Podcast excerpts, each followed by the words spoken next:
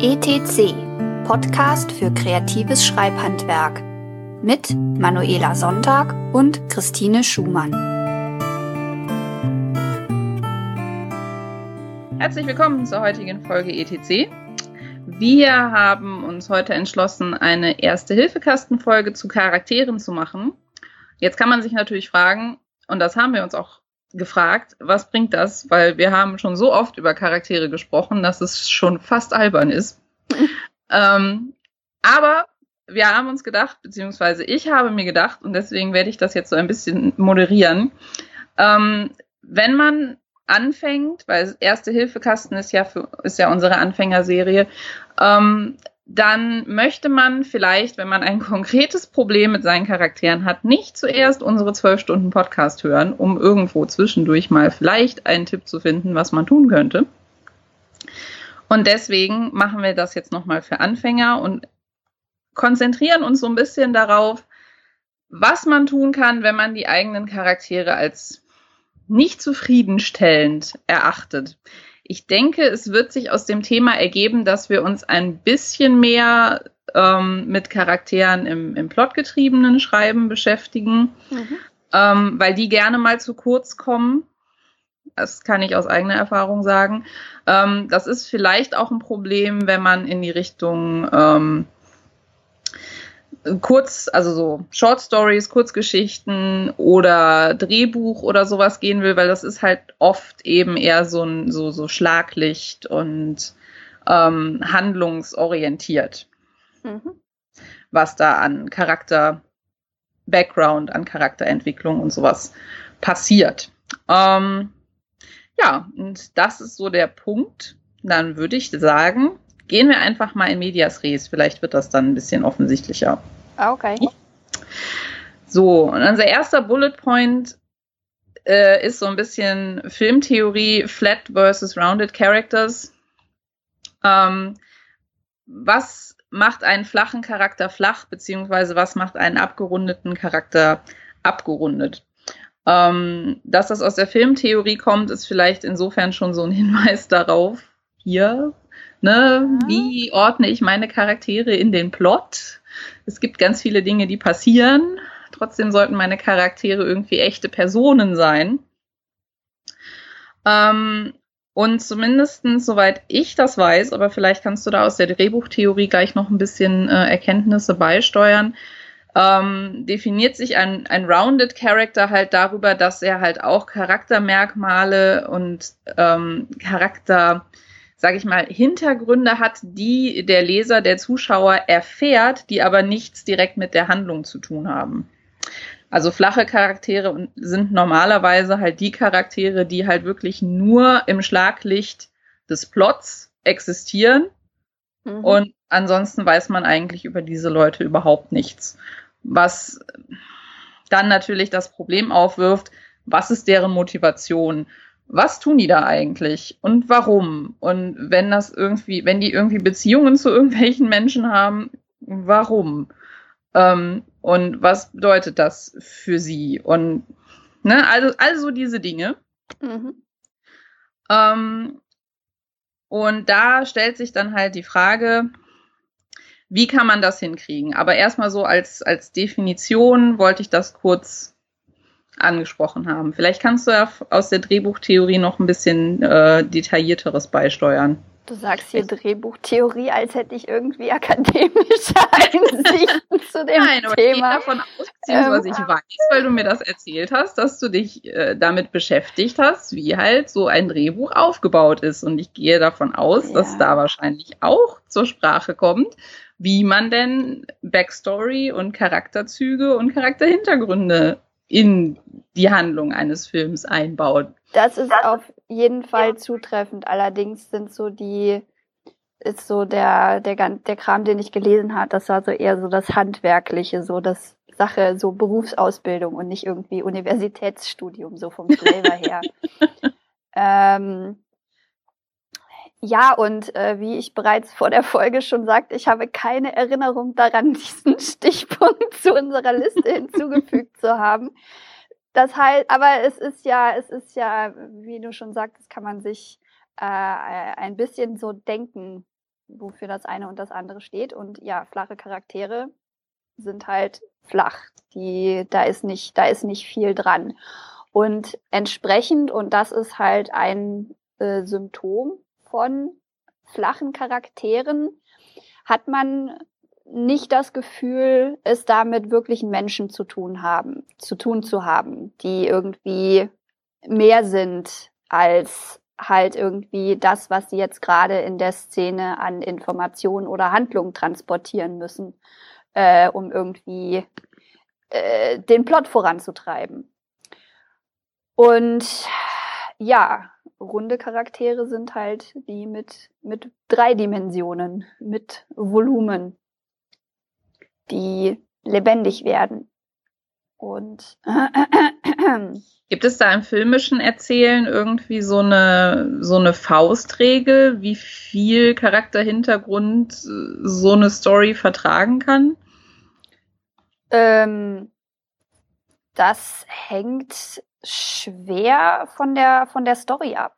Mhm. Also wenn du irgendwie einen, einen super komplexen Plot irgendwie mit Verschwörung hier und Action-Szene da hast, dann ist einfach, wenn du das in 90 Minuten abhandeln willst und irgendwie die Hälfte davon besteht aus Autoverfolgung, äh, dann hast du natürlich nicht so mega viel Zeit, um irgendwie runde Charaktere zu machen und musst halt irgendwie versuchen, das irgendwo dazwischen zu wursteln. Während wenn du irgendwie einen etwas langsameren Film hast, in dem auch irgendwie Dialoge vorkommen und die Leute zwischen den Zeilen lebendig werden können, also in der Art und Weise, wie sie sich ausdrücken, in, in der Art und Weise, wie sie sich bewegen, wie sie irgendwie halt, wie sie, wie sie ihre Rolle spielen, die sie haben. Ähm, und da, da gibt es wirklich keine Faustregel, weil ich meine, man kann mit, mit sehr vielen kleinen, wohlge wohlgesetzten äh, Impulsen und, und, und Momenten kann man schon sehr viel Charakter erzeugen. Ähm, und halt auch, indem man die Leute Entscheidungen treffen lässt, kann man schon sehr viel, sehr viel Charakter erzeugen. Und halt auch die Gründe zeigt, aus denen sie Entscheidungen treffen und so. Ähm, es muss halt im Endeffekt unterm Strich äh, dabei rauskommen, dass deine Leserschaft das Gefühl hat, da steht mir jemand gegenüber. Mhm. Und ja, da ist jemand, mit dem ich mitfieber. Da ist jemand, von dem ich nicht will, dass der T-Rex ihn in zwei Hälften beißt. ja. Wir fangen jetzt nicht schon wieder das Jurassic World an. Das äh, ist so ein, so ein Mauseloch, in das ich immer wieder falle. Aber dieses also, Mal weigere ich mich einfach. Ich, ich war jetzt bei Jurassic Park, beim, beim Original, ja, bei dem, der noch gut war. Also ich. Ja, bei dem, der noch gut war. Ich wasche Aber meine das, Hände in Unschuld. Aber, na, also so Filme wie Jurassic Park zum Beispiel demonstrieren ja auch zum Beispiel, zumindest für diesen Punkt schon ganz nett, ähm, dass auch ein sehr actionlastiger Film in diesem Moment, aber Geschichten erzählen funktioniert in den Basics dann doch irgendwie immer ziemlich ähnlich. Mhm. Ähm, also ein, eine sehr actiongeladene Handlung, in der auch noch Dinosaurier vorkommen und mhm wo der Fokus mit Sicherheit nicht auf den Problemen, also auf den persönlichen Problemen der äh, Protagonistengruppe liegt, heißt nicht, dass diese Protagonisten sich nicht wie echte Menschen anfühlen können. Ja, und ähm, es ist ja auch so, dass Charakter darin entsteht, wie Leute etwas tun. Ne? Weil den, den Ring von, den Ring nach Mordor tragen. Den Ring von, von, von Hobbington nach, äh, von, von Beutelsend nach, auf Mount Doom zu tragen, da gibt es eine Milliarde Arten und Weisen, das zu tun. Und es gibt eben nur diese eine Art und Weise, wie Sam und Frodo das machen. Und so ist es eben sehr sinnvoll, sich zu überlegen, okay, wie, auf welche spezifische Art und Weise tut mein Charakter, was er tut und warum. Und das ist ja so die, die Light-Version von dem, was wir in unserer 25 Stunden langen Folge zur Charakterentwicklung gesagt haben. Überlegt euch einfach, überlegt euch, ähm, tut der Charakter Dinge auf eine Default-Art und Weise, so wie irgendwie der generische Held oder der generische Bösewicht das tun würde oder ähm, tut es jemand, tut er seine Sache so, wie nur dieser Charakter das tun würde.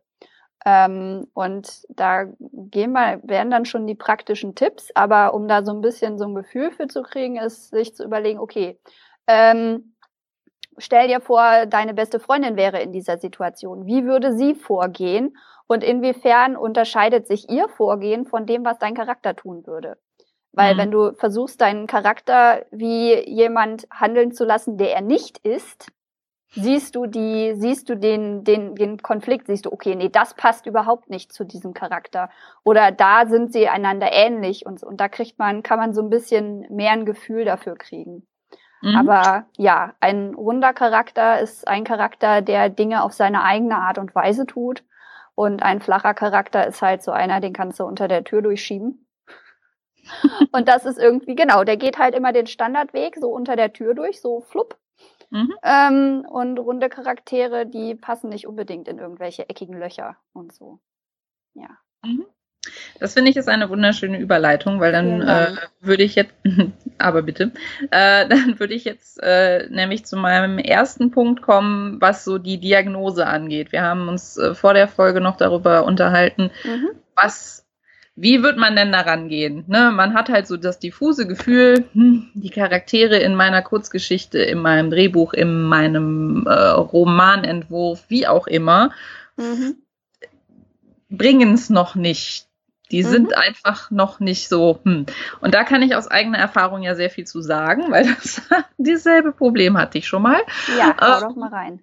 Und dann gibt es halt verschiedene Tipps also kleine Tipps. Es klingt manchmal überhaupt nicht wie Dragon Magic. Das liegt daran, dass es keine Dragon Magic ist.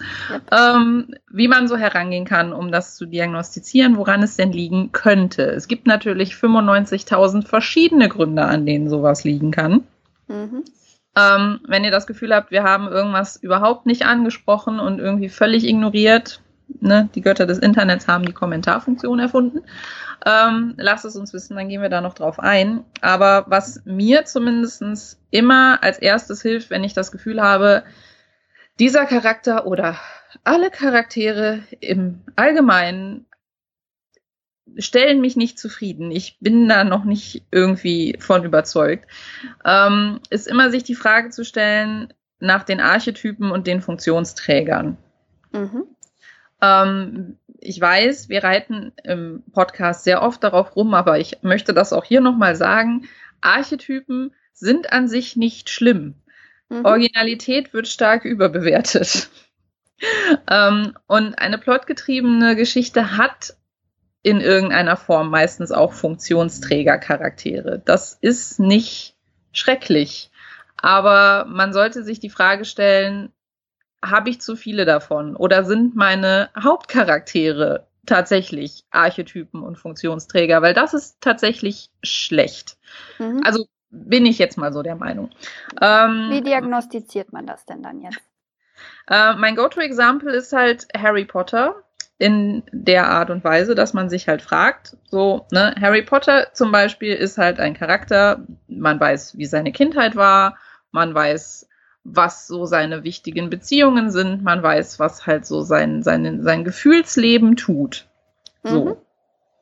Natürlich ist er auch der Archetyp des misshandelten Waisenkindes so ein bisschen. Mhm. Ähm, das macht aber nichts, weil dieser Archetyp wurde genug abgewandelt, als dass man trotzdem eine neue Geschichte damit in irgendeiner Form wahrnehmen kann, ohne dass man sich denkt, langweilig. Mhm.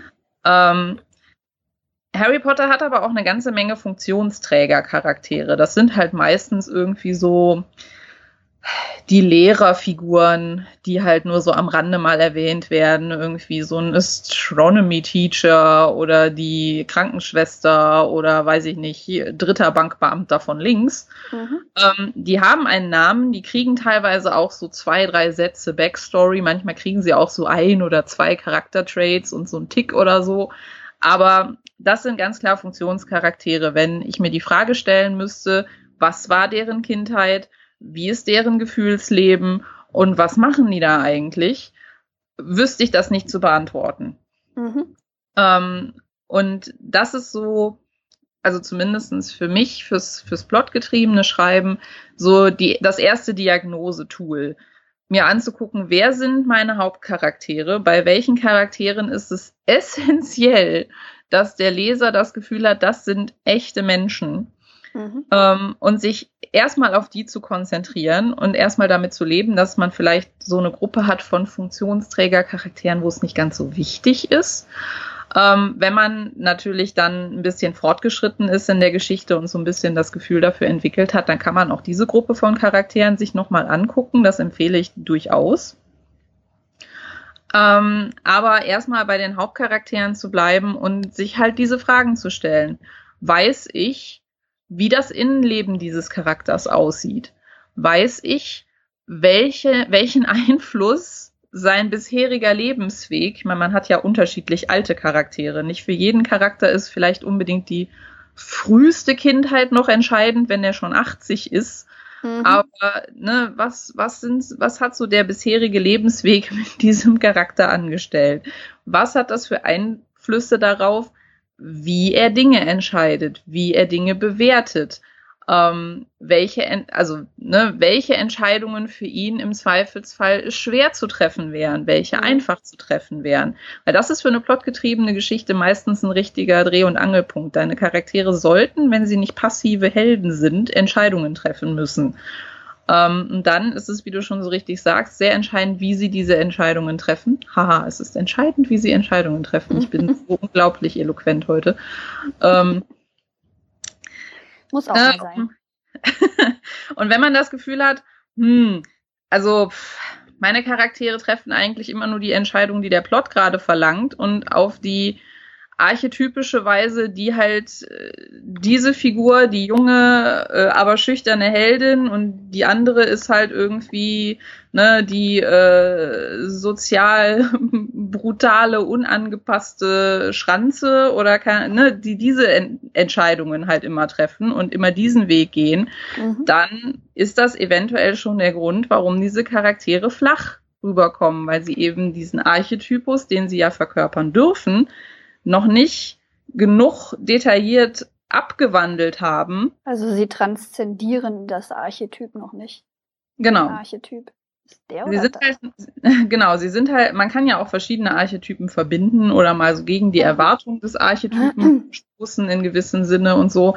Aber solange das halt nicht passiert, ähm, hat man halt Archetypencharaktere, die archetypische Dinge tun. Und das ist per, per Definition eigentlich schon zum Unter der Tür durchschieben, um ja. mal bei dem ne, Begriff zu bleiben.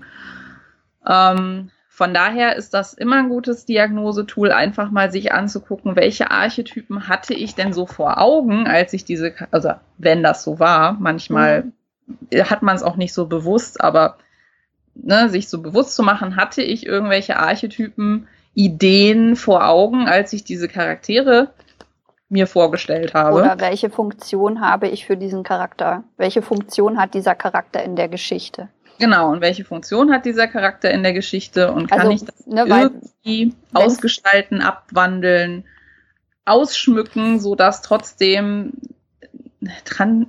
er diese Funktion transzendiert. Ich glaube jetzt einfach mal deine Eloquenz, weil ich habe keine Ordnung.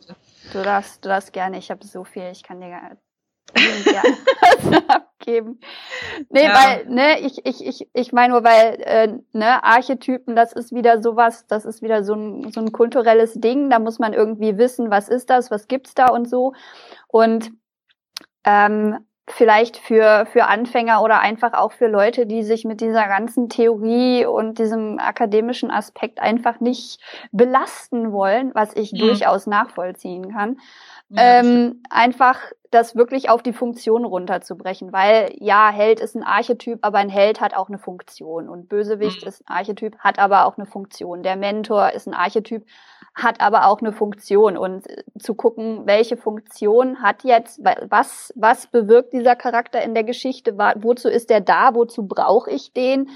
Ähm, das ist, das ist nochmal wesentlich, wesentlich konkreter und ich denke mal, die wenigsten Leute schreiben ihre Charaktere auch als, als hundertprozentige Archetypen und dann kann es vielleicht sein, dass man sich so ein bisschen rausmogelt, weil man sagt so, ja, aber das ist ja nicht 100 Prozent der Mentor-Archetyp, da ist ja noch was anderes. Der ist aber trotzdem nur seine Funktion. Dann hat man, dann hat man zwar vielleicht den Archetypen ähm, transzendiert, aber die Funktion noch nicht. Mhm. Ähm, und eine Frage, die ich jetzt an dich hätte, was vielleicht auch ähm, für unsere Zuhörerschaft sehr interessant wäre, ist, woran genau, wo war dein, dein so Aha-Moment, als du, ich gehe mal davon aus, dass du dich aus Elysion beziehst, ähm, als ja. du so festgestellt hast, so Moment mal, meine Charaktere sind irgendwie noch ziemlich flach. Weil ähm, ich hatte jetzt kürzlich auch erst noch eine Szene, ähm, in der ich keine Ahnung hatte, was jetzt mein Charakter eigentlich tut. Also ich muss, wenn ich eine Szene schreibe, ähm, ich schreibe die, oder so macht das wohl, macht das wohl jeder. Ich glaube nicht, dass, äh, oder ja, weil das ist sehr anstrengend, irgendwie in zwei Köpfen gleichzeitig zu sein. Das heißt, hm. man schreibt eine Szene erstmal aus der Perspektive des einen Charakters, also schreibt aus dem Perspektivcharakter.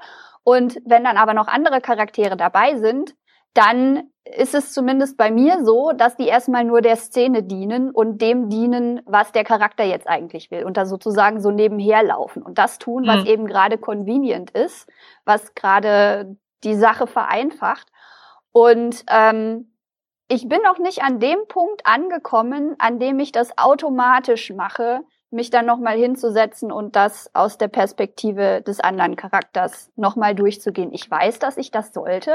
Es ist meine Absicht, das zu tun. Ich muss es immer tun, aber es ist so, dass ich mit der Szene dann fertig bin und gucke da zum Teil drauf und denke mir, also irgendwie, irgendwie liest sich das halbherzig und so ein bisschen hingerotzt und irgendwie unorganisch und, und leblos. Ähm, und dann wird mir klar, ach ja, Moment, ich habe ja eigentlich überhaupt gar keine Ahnung, was dieser andere Charakter in der Szene eigentlich will und was der eigentlich macht. Und der macht eben die Sachen nicht auf seine ureigene Art und Weise, sondern auf die Art und Weise, die die Szene gerade braucht, um zu funktionieren. Hm. Es ist mir ein bisschen peinlich, das zu sagen. Dass es fällt da, dir ja auf und du kannst es noch beheben, bevor dann ne, irgendwas Schlimmes passiert. Darum ja, geht's ja. Es geht ja nicht darum, alles von Anfang an perfekt zu machen. Ja, aber dadurch, da, ich, ne, weißt du, man, man entwickelt ja auch so ein bisschen so ein, so ein, so ein, so ein Ehrgefühl. Und vielleicht ist man sich auch so ein bisschen, so ein bisschen verpflichtet, wenn man immer rumrennt und den Leuten sagt, dass sie diesen jenen welchen Tipp doch dringend machen wollen. Dann klingt man immer so, als wäre das was, ne? Das hatten wir ja erst kurz, kürzlich. Wollte ich gerade sagen, das hatten wir doch in der letzten Folge erst. Die genau. besten Tipps sind trotzdem schwer umzusetzen. Genau. Und ich fühle mich dann einfach immer so ein bisschen, ich meine, ich, ich empfehle das trotzdem ohne, ohne jedes schlechte Gewissen jedem hunderttausend Mal weiter, aber wenn es mir selber dann irgendwie immer wieder schief geht und es immer wieder was ist, das ich noch üben muss, das ist schon so ein, das ist so ein bisschen peinlich. Okay, Confession Time. Ähm, ja, aber daran, daran merke ich jedenfalls, dass, dass ein Charakter noch flach ist und noch nicht mhm. so aufgepustet, so mit eigenem Leben. Ne? Leben ist ja Atem, der Hauch. Oh. Hm. Mhm. Ja. wir, werden, wir werden hier voll metaphorisch, Alter. ne? Ich da noch nicht irgendwie so Leben reingepustet habe, damit er mal rund wird. Ähm, eben, dass es leblos und lustlos und mhm. hingerotzt und farblos wirkt. Und ein Charakter alleine kann so eine Szene einfach nicht tragen, interessanterweise, habe ich festgestellt. Monolog schon, aber ein Dialog, der geht den Bach runter, wenn, wenn ein Charakter dabei flach ist. Ja, aber das ist jedenfalls. Gut, das so, liegt auch daran, dass der Monolog lebt ja nur von einem Charakter, aber genau. der Dialog per lebt Definition lebt davon, dass zwei ja. Personen anwesend das, sind. Und wenn die eine nur ein Pappaufsteller ist, dann ist es eigentlich wieder nur ein Monolog. Das stimmt, aber ich, bin, ich, kann auch Metaphor manchmal. Ja, okay.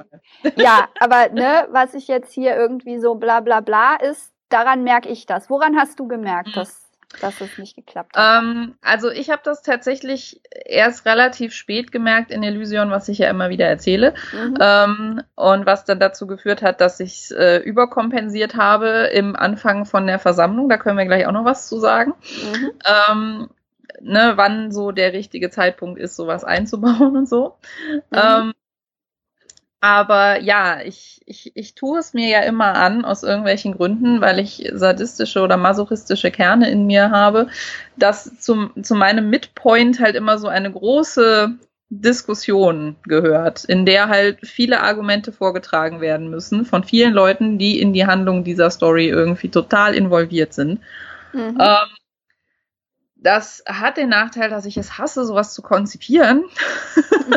Aber es hat den unfassbaren Vorteil, dass spätestens da, wenn du dich damit auseinandersetzen musst, welcher Charakter hat welche Meinung zu diesem entscheidenden Thema und wie bringen die das alles zusammen und was sagt das über deren Beziehung aus und wer ist in welcher Beziehung zu welchem anderen Charakter und würde den unterstützen oder wäre dem entgegengesetzt und bla. Ähm, dass man sehr schnell feststellt, wenn man diese Fragen nicht beantworten kann. Also das war bei der Ratsszene, als du genau. angefangen hast, die Ratsszene zu schreiben. Ja, eigentlich schon so ein bisschen vorher, weil ich plotte ja immer so ein Kapitel auf zwei im Voraus. Von daher mhm. ähm, ist mir das da halt schon so ein bisschen aufgefallen. Ähm, meine Betas haben mir das teilweise auch zurückgemeldet, weil sie ja meinten so, hm, teilweise machen deine Charaktere schon ganz coole Sachen, aber wir wissen halt eigentlich nicht warum, weil die sind irgendwie nicht so richtig konsistent in ihrer Motivation. Mhm. Ähm, also zumindest ist keine konsistente Motivation erkennbar, was ja genauso schlimm ist. Mhm. Ähm, aber das war mir bis zu diesem Zeitpunkt war mir das noch nicht so äh, selbstbewusst geworden, dass da was dran sein könnte. Mhm. Ähm, und da, als ich es wirklich darum ging, diese verschiedenen Fraktionen mir zu überlegen und mir zu überlegen, wie sind diese Charaktere jetzt bisher zusammengewachsen in ihrer Protagonistengruppe, weil meine Protagonistengruppe hatte sich ja relativ kurz vorher erst kennengelernt. Mhm. Ähm, das heißt also, sämtliche Beziehungsentwicklung, die da stattfindet, hat im Buch stattgefunden. Die hat man gesehen. Da mhm. gab es keine Vorgeschichte. Mhm.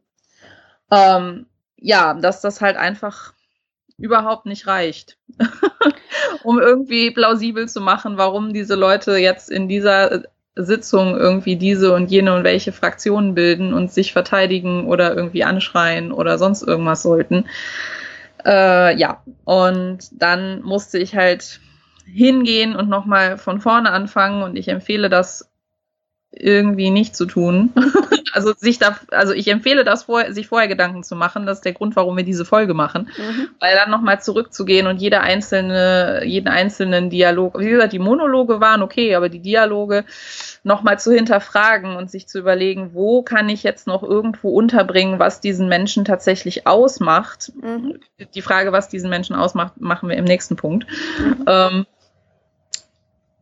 wo kann ich das noch einbauen und wie viel Platz in Anführungsstrichen lässt mir mein relativ actionlastiger Plot eigentlich, das alles noch unterzubringen, weil im plotgetriebenen Schreiben gibt es so eine Schmerzgrenze für Dinge, die nichts mit dem Plot zu tun haben, weil es mhm. meistens um Zeitdruck geht, um, um High Stakes, um, um Dinge, die in Gefahr sind. Mhm. Ähm, ne, da habe ich nicht so unendlich viel Raum, um sowas noch einzubauen. Das heißt, es muss nicht nur an der richtigen Stelle eingebaut werden, es muss auch noch relativ prägnant sein, weil es kurz sein muss. Mhm.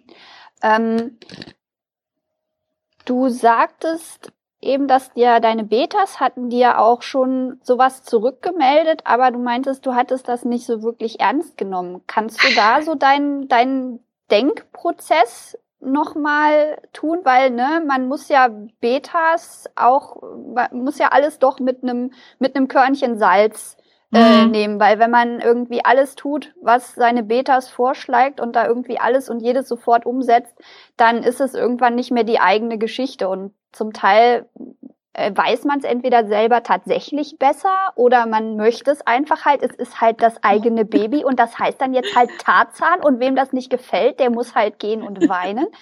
ähm, aber ja. was war da, was waren da so deine Gedankenprozesse? Das hm. ist vielleicht auch ganz interessant. Ja, also ich habe mich, ich habe das schon ernst genommen, in dem, mhm. also ich war jetzt nicht so, ist das blöd, sondern es war halt eher so, ja, ich glaube irgendwie, das ist in der Szene aber nicht relevant. Also ich hatte so ein bisschen das Gefühl, ähm, ich, ich hatte das Gefühl, ich habe nicht, also ne, weil ich halt gerade sagte, in, in plotgetriebenen Geschichten hat man schon mal öfter das Gefühl, ich habe da keinen Platz für, ich habe da mhm. keine Zeit für. Ähm, und das waren halt oft auch, also ich kann mich halt nur noch an zwei konkrete Beispiele erinnern und da ging es halt beide Male darum, dass halt ein das Verhalten eines Charakters hinterfragt wurde, der aber in dieser Szene nicht der Point-of-View-Charakter war. Ah. Ähm, und dann ich halt gedacht habe, naja, aber das, das liegt daran, dass ich mich halt wirklich relativ strikt für jede Szene an nur einen Point-of-View-Charakter halte. Das heißt, man ist halt immer nur im Kopf von einem der mhm. beiden Dialogpartner, sage ich jetzt mal, um das zu vereinfachen.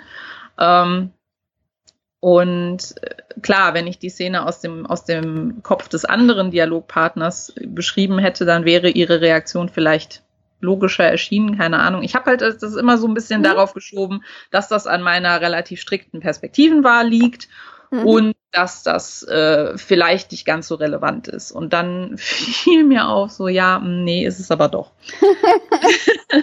weil ja. ja, weil irgendwann, weil, weil irgendwann auch die Motivation für die Haupthandlung nicht mehr funktioniert. Das ist so ein bisschen der Punkt, mhm. an den man, an den man auch kommt, wenn man halt also manche Leute kommen an den Punkt nicht, aber deren Bücher sind dann halt flach äh, oder deren Charaktere sind dann halt flach.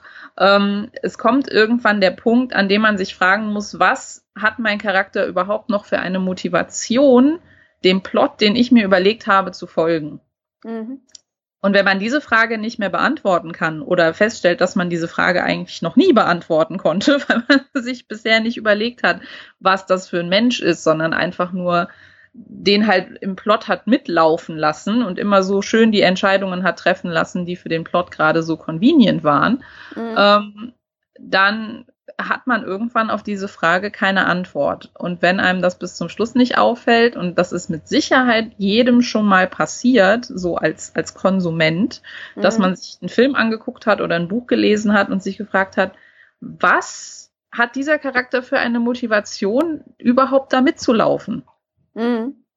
Ähm, das ist jedem mit Sicherheit schon mal passiert. Und das ist so ein bisschen tragisch, weil ich mir dann immer denke, okay, wer auch immer diese Story konzipiert hat, den, dem ist das bis zum Schluss nicht eingefallen, dass mhm. er darauf keine Antwort hat. Und ich hatte halt das Glück, mir ist es zu Midpoint hin eingefallen bei Illusion, dass mir diese Antwort fehlte. Mhm. Ähm, und dass das daran lag, dass eben, ja, meine Charaktere halt sehr stark auf die Funktionen beschränkt waren, die sie halt in der Geschichte übernehmen mussten, die der Plot ihnen vorgab.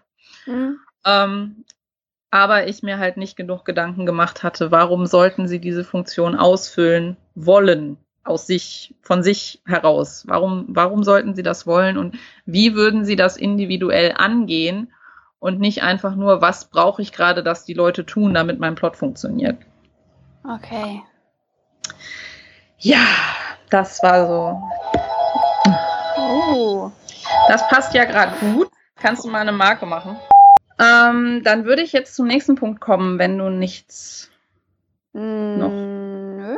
Beizutragen hattest. Ähm, weil das wäre nämlich dann für mich in diesem, wir reden ja jetzt ein bisschen über mein Fallbeispiel, ne? das ja. ist mir auch. Aber ich habe einfach mal die Hoffnung, dass es vielleicht relativ charakteristisch ist. man kann mich da verbessern, wenn man das möchte.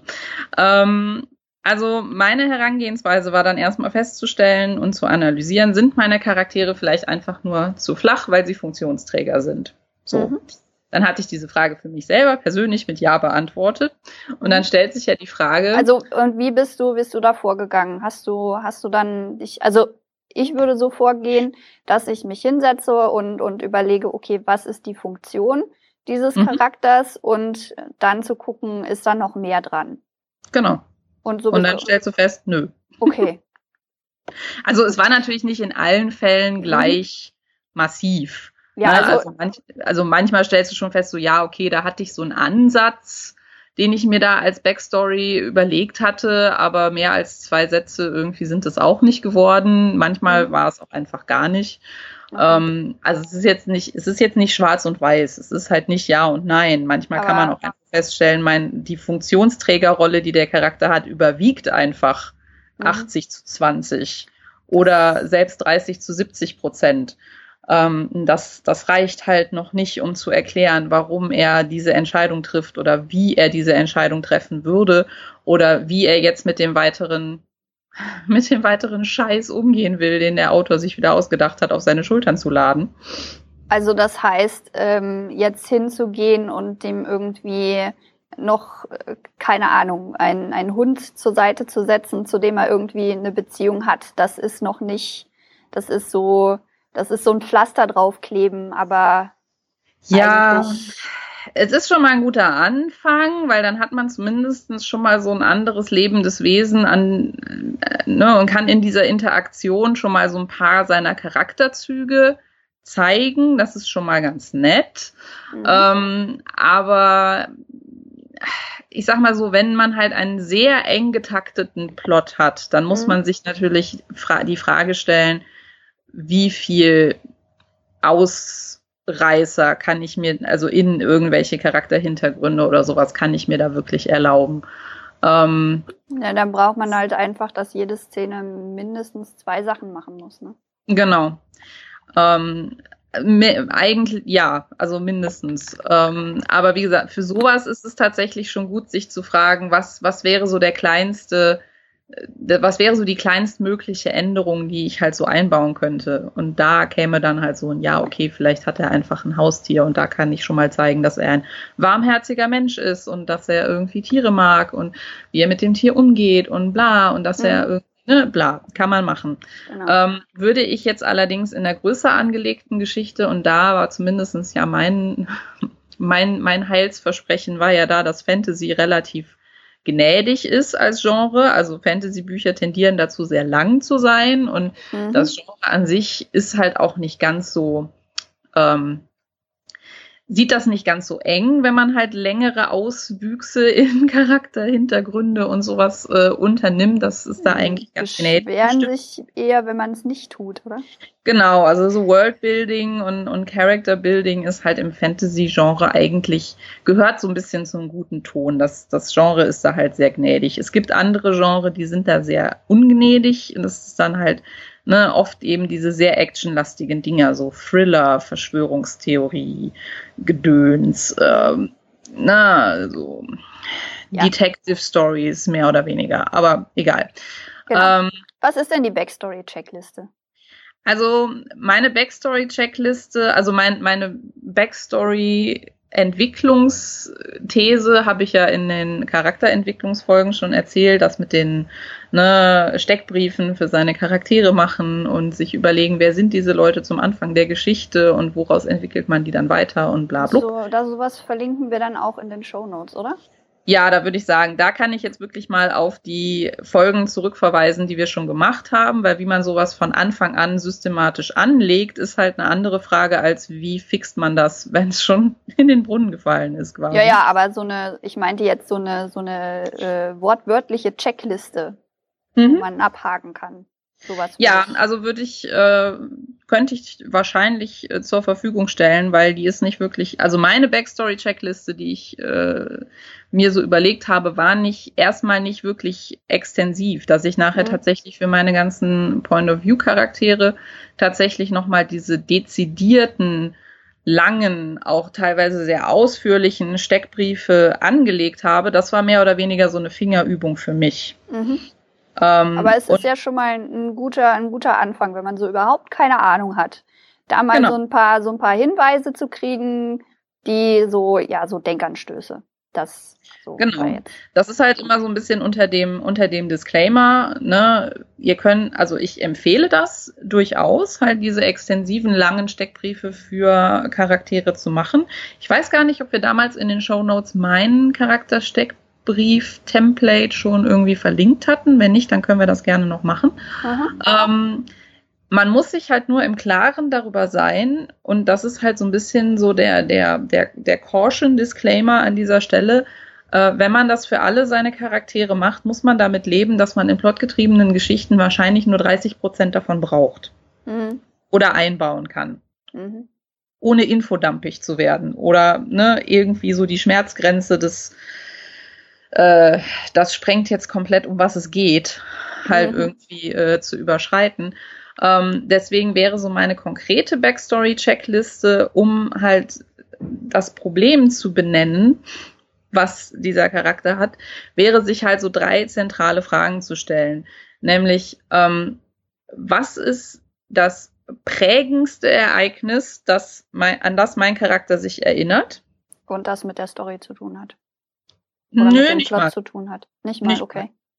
Nee, nicht mal. Naja, aber das sich halt auswirkt, oder? Weil wenn Ja, ja, natürlich. Es wirkt sich deswegen aus, weil es ein prägen, weil es ein prägendes Ereignis war. Ne? Also das, das habe ich erstmal ganz wertneutral. Was ist das prägendste Ereignis, an das sich meine Charaktere erinnern?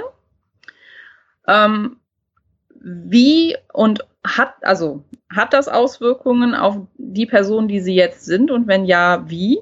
Mhm. Und wo kann ich das einbauen? Mhm.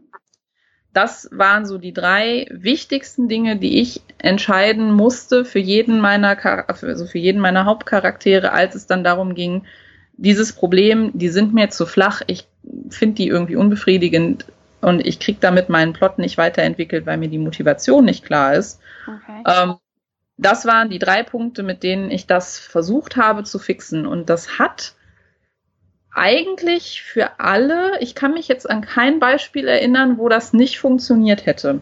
Dann äh, gib doch mal, gib doch mal ein konkretes Beispiel. Mhm. Kann ich machen. Ähm, ich gebe mal als, ich nehme mal als Beispiel einfach, weil es, weil es mega simpel ist, nehme ich jetzt einfach mal Alaya, also den Hauptcharakter aus Elysion, die halt vorher mehr so die typische Heldenreise hatte. Sie war halt so ein bisschen ausgearbeitet in dem, dass sie eine, dass sich das Kapitel, in dem sie halt noch in ihrem Tempel war und ihrem Tempel halt sehr glücklich war, das gab's schon. Also man wusste so ein bisschen, dass sie halt Priesterin werden wollte. So. Und dass das alles nicht funktioniert hat, das wusste man spätestens, wenn man das erste Kapitel gelesen hat. Mhm. Aber es war halt überhaupt nicht klar, warum wollte sie eigentlich so dringend sich in diese Tempelgemeinschaft integrieren und warum ist das für sie so schlimm am Anfang, dass Mhm. es so aussieht, als würde das jetzt nicht mehr funktionieren und warum entschließt sie sich plötzlich, das dann irgendwie in den Wind zu schießen. Mhm. So. Ähm, und da kam halt diese Backstory-Checkliste für mich ins Spiel, weil ich habe mich gefragt, was ist ihre prägendste Erinnerung?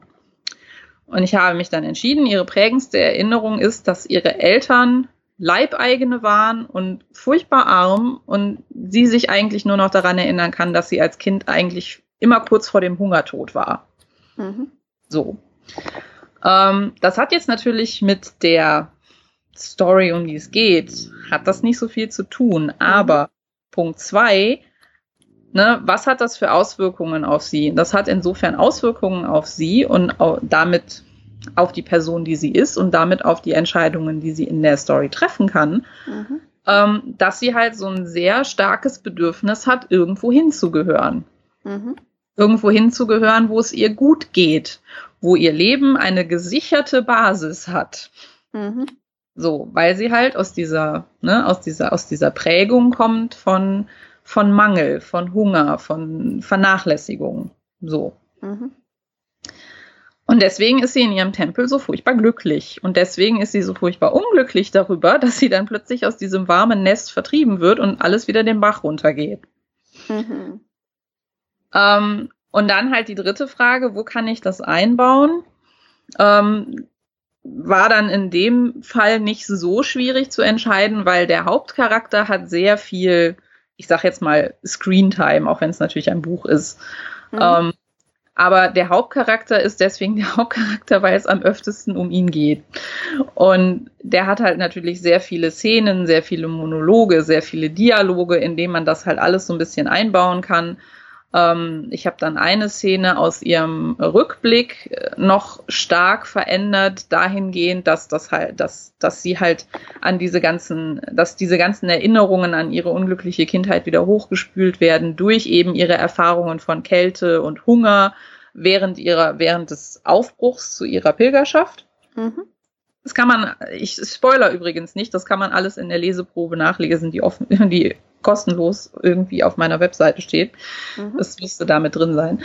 Ähm, und von da aus war es dann halt relativ einfach, so eine, so eine Gemeinschaftsbeziehung halt mit der, mit der ersten, ähm, mit dem ersten anderen Lebewesen, das sie trifft, mit Mokra zu schaffen, weil Mokra halt auch aus einer sehr festgefügten Vereinigung kommt und eine sehr festgefügte Rolle in dieser Verein, also in dieser, in dieser, in Gesellschaft. diesem Stamm hat, in dieser Familie hat und ne, halt auch quasi vor die Tür gesetzt wird, um halt irgendeine Art von Prüfung abzulegen und sich zu beweisen und so. Und das war, also da hat das für mich dann erst alles angefangen, so ineinander zu greifen, weil ich habe mich dann gefragt, okay, was ist denn Mokras prägendste Erinnerung? Mhm. Ha, ihre Mutter ist gestorben. Okay. Beziehungsweise ihre Mutter ist gestorben und ihre Tante fühlt sich jetzt irgendwie so, als wäre sie ihre Mutter, aber sie ist nicht der Meinung, dass ihre Tante ihre Mutter ist. Mhm. So, das ist die prägendste Erinnerung. Was macht das mit ihr? Ne, sie sucht halt nach ihrem Platz innerhalb dieser Gemeinschaft, weil sie da gerne einen Platz hätte, aber nicht weiß, welcher das sein könnte. Mhm. Ähm, und wo kann ich das einbauen? In ihren Aus, in, in ihrer Geschichte mit Alaya, weil das sind Dinge, die sie gemeinsam haben. Darüber können sie sprechen, dass sie das gemeinsam haben. Das kann da eine Verbindung sein und plötzlich funktioniert das alles. Warum bin ich da nicht vorher drauf gekommen? ja, das fragt man sich oft. das kenne ich auch. Na, also, das, also, ich empfehle das halt für plotgetriebene Geschichten. Man muss sich halt im Klaren darüber sein, dass es so ein, das, das ist so ein Minimum von mhm. Dingen. Also diese drei Fragen zu beantworten für seine Charaktere ist so ein Minimum-Ding. Ich empfehle, den ausführlichen Steckbrief zu machen, damit man wirklich weiß, wer diese Leute sind, damit man halt im ganz, ganz ausführlich verschiedene Sachen sich überlegt hat. Man muss dann halt nur davon, also davon ausgehen und damit leben, dass man Frage 3, nämlich wo kann ich das alles unterbringen, für so einen extensiven Steckbrief in 70 Prozent der Fälle mit gar nicht beantworten muss, mhm. eventuell.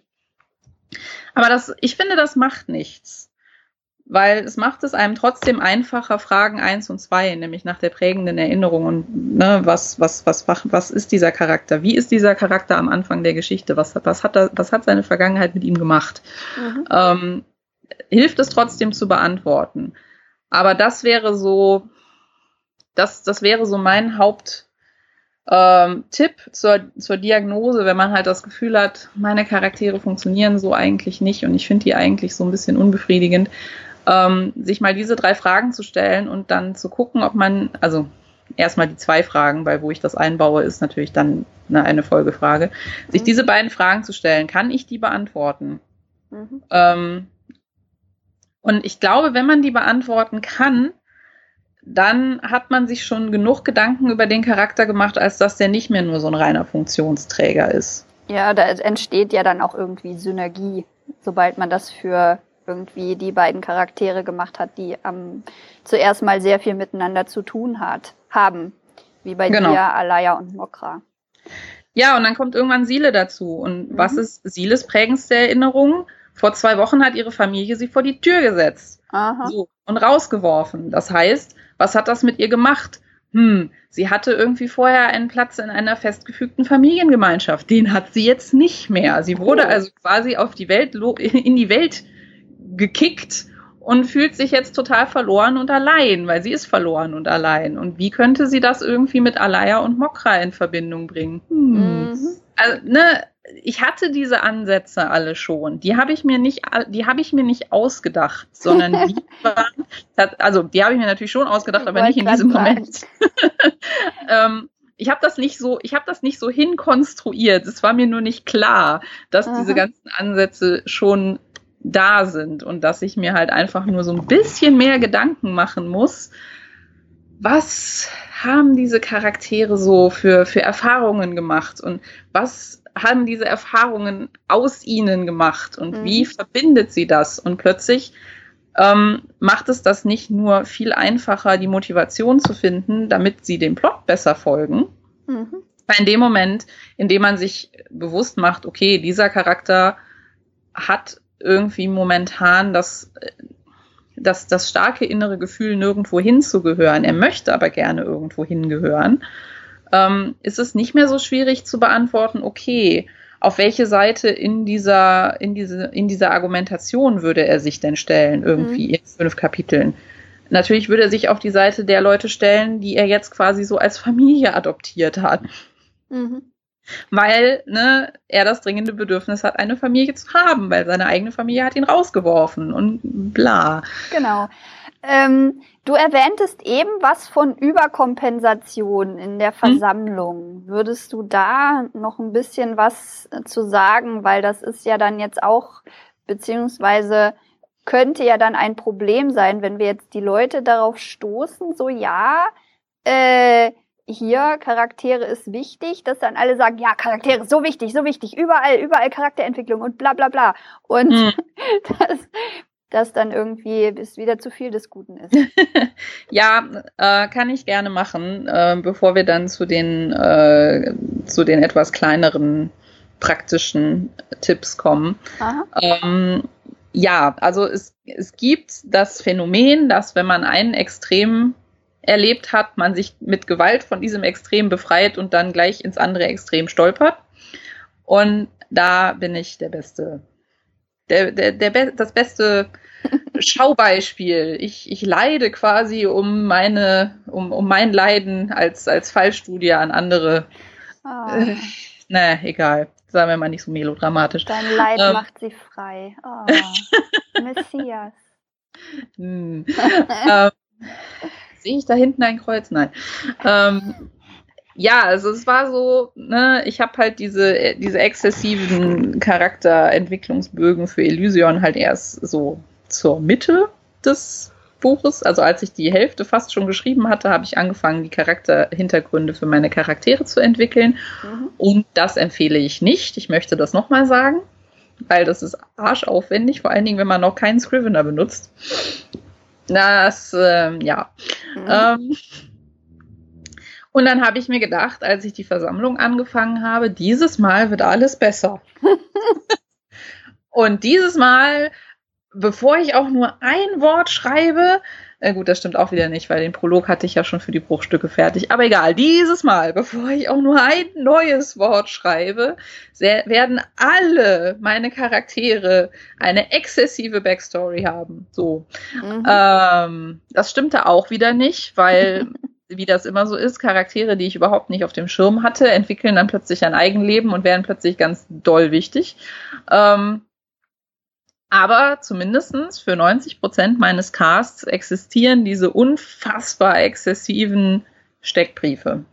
Und das konntest du dann auch so aus dem Screenshot von einem machen vielleicht. Ja, das und das konntest du dann das konntest du dann auch so aus dem aus dem Stehgreif machen, weil bei mir dauert das, entwickelt sich so der der Charakter so mit dem Plot und ich hm. mache das dann so so in Wellen, weil ich die Leute irgendwie, ich habe das Gefühl, ich lerne die Leute ja erst so kennen und mhm. ähm, mich irgendwie hinzusetzen. Und das ist auch jetzt, ähm, wo ich irgendwie so, äh, ja, so zwei Drittel vom, vom Prinzip der Schönheit habe ich, habe ich fertig. Und ich habe irgendwie letztes Jahr ähm, eine Szene vorgeschrieben. Da hatte ich irgendwie so ein Plot-Bunny und dachte ich mir, okay, schreibe ich das? Und dann habe ich die geschrieben, so wie ich dachte, dass die Charaktere das halt machen würden. Und jetzt habe ich da nochmal drüber geguckt und wie es jetzt sie sich tatsächlich verhalten und wie sie tatsächlich sind, ist nochmal komplett anders, weil sich die Beziehung noch komplett anders entwickelt oder nicht komplett anders entwickelt hat, aber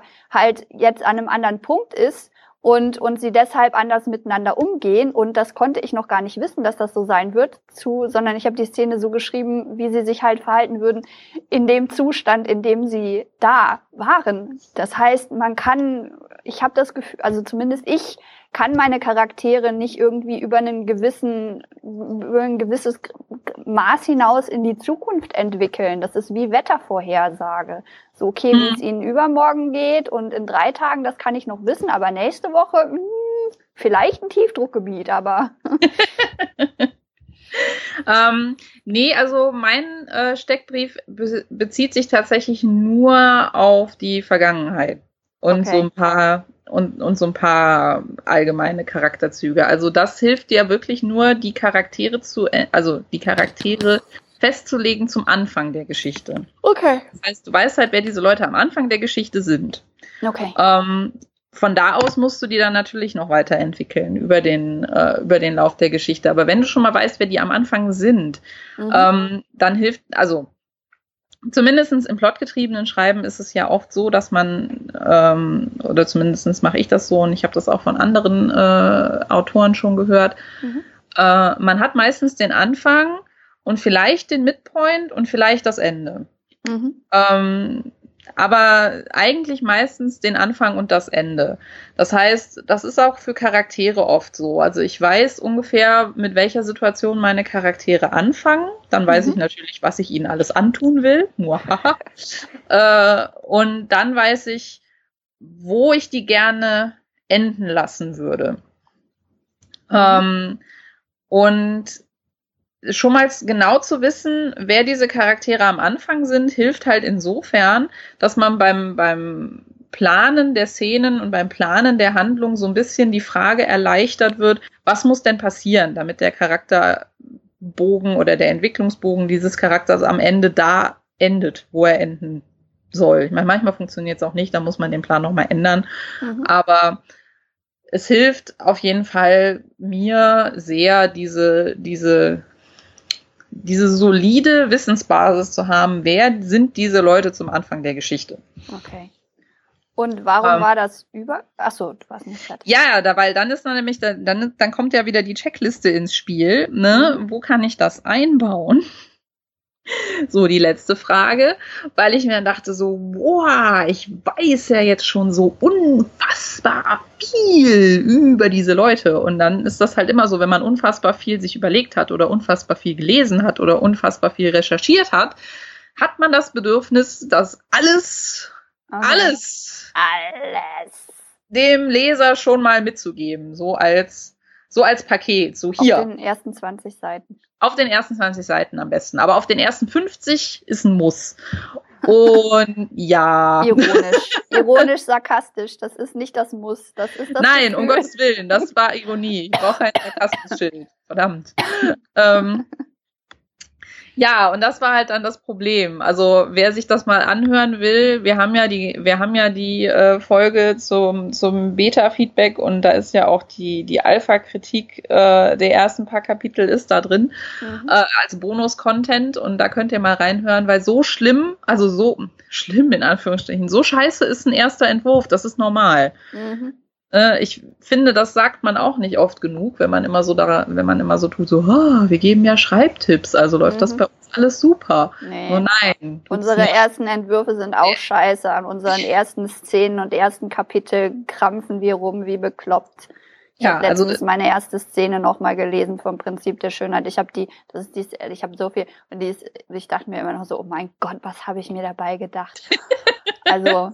ne, also, es ist am Anfang immer Kacke. Man muss sich halt damit abfinden. Das erste, was man von, einem, von einer neuen Geschichte schreibt, ist erstmal immer Mist. Mhm. Und dann muss man das halt so lange irgendwie versuchen hinzubiegen, bis es halt gut ist. Und so lange den Ton formen, Zumindest bis es man aussieht wie ein Mensch und nicht mehr wie so ein Blob. ähm, ja, also das, das war dann so meine Überkompensation, dass mir dann halt so ein bisschen das Gefühl dafür abhanden gekommen ist, wo macht das Sinn, das einzubauen? Ich bin mhm. dann halt irgendwann, nachdem wir diese Alpha-Kritik hatten und ich halt dachte so, ja, okay, es ist, oh, was habe ich mir denn da gedacht? ähm, bei mir kam das alles, das ist ja das Schlimme, ne? Es kommt einem ja selber oft ein bisschen logisch vor und dann, deswegen braucht man ja das Feedback von anderen, deswegen haben wir auch diese Folge gemacht und deswegen mhm. reiten wir auch immer darauf rum, dass Kritikfähigkeit wichtig ist und so. Aha. Nicht, weil es so viel Spaß macht, sondern weil man einfach manchmal den Wald vor lauter Bäumen nicht sieht und mhm. sich dann denkt, yeah, okay, ja, könnte was dran sein. Ähm, dann braucht so man Scheiß. jemanden, der einen genug liebt, um einem weh zu tun. genau. ähm, ja, und dann geht man halt nochmal zurück und denkt sich, ja, okay, das war halt alles blöd. Und es gibt halt in da nochmal, ne, mit Scrivener ist das alles so unfassbar viel einfacher. Mhm. Äh, es gibt halt super viele Sachen, die ich dann rausgenommen habe aus den Szenen und irgendwie in fünf Kapitel später ist mir dann eingefallen, ach ja, da könnte das jetzt halt hinpassen. Also ich habe die mhm. wenigsten Sachen, die ich aus den ersten drei Kapiteln rausgenommen habe, habe ich wirklich gar nicht mehr verwendet in irgendeiner Form, weil mhm. ne, es ist halt schon nett, wenn man halt an verschiedensten Stellen halt so ein bisschen Hintergrund zu Charakteren erfährt. Aber das ist halt der Punkt, an verschiedensten Stellen ein bisschen. Mhm. Und man hat halt das ganze Buch Zeit. Mhm. Das war halt auch sowas, das wusste ich theoretisch, aber wegen dieser traumatischen Erfahrung, dass das total anstrengend war, den ersten Teil von Elysion dahingehend nochmal in die Spur zu bringen, wollte ich es halt dieses Mal besonders gut machen und habe es natürlich wieder total verkackt. Das ist halt auch immer so eine Ja, wobei, wobei ich sagen muss, dass es natürlich, dass es natürlich schwierig ist, ähm, weil man, also es sei denn, man ist so ein Extremplaner, der so wirklich jede Szene bis ganz zum Schluss durchgeplant hat, ehe er anfängt zu schreiben, weiß man natürlich vorher noch nicht so genau, wo jetzt welches Detail hinpassen könnte. Also vor allem Details, die irgendwie mhm. in einem Nebensatz oder in so einer Inquit oder als Subtext irgendwo rein können. Ähm, aber auch wo irgendwo ein, ein, Rückblick hinpasst oder wo jemand was, was erwähnen würde und so. Ähm, diese ganzen Sachen, das kann man, das kann man im Vorhinein gar nicht wissen. Hm, Von genau. daher ist es eigentlich eine notwendige Vorgehensweise oder ein notwendiges Übel, dass man halt immer erstmal zu viel reinschmeißt und dann im Nachhinein feststellt, so, okay, das ist hier zu früh, aber hier passt das viel besser hin.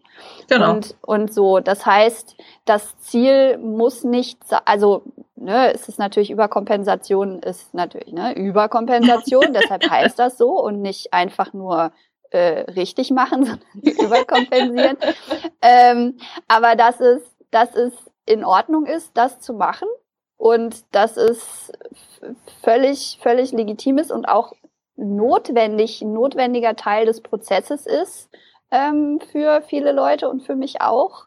Ähm, erstmal eben zu überkompensieren, erstmal zu viel reinzuschreiben und dann aber das mit dem, mit dem Wissen und, und der Absicht, das, das dann auch zum Teil wieder rauszunehmen und an einen späteren Punkt zu passen, zu tun, wo es besser hinpasst und die, diese, das Ganze wieder so ein bisschen zu entspannen und mhm. die Informationsdichte wieder so ein bisschen runterzunehmen, um dem Leser auch einfach Zeit zu geben, ähm, die Leute so im Jetzt kennenzulernen, ehe sie irgendwie, ehe die Leserschaft so ein Interesse auch daran hat, zu lernen, ja. okay, wo kommen die denn eigentlich her? Ja, es gibt ja so, es gibt ja so Geschichten, die machen das irgendwie so, dass äh, die so ganz streng chronologisch erzählen ähm, mhm. und dann halt irgendwie erstmal, keine Ahnung, fünf Kapitel Kindheit irgendwie abhandeln, bevor mhm. dann irgendwie die eigentliche Handlung losgeht. Hm, bin ich auch nicht so richtig der Freund von, weil ja. ich mir halt denke, was, was du halt gerade gesagt hast, ne? Ich, ich muss mich, ich muss erstmal wissen, warum mich diese Leute interessieren sollten. Genau.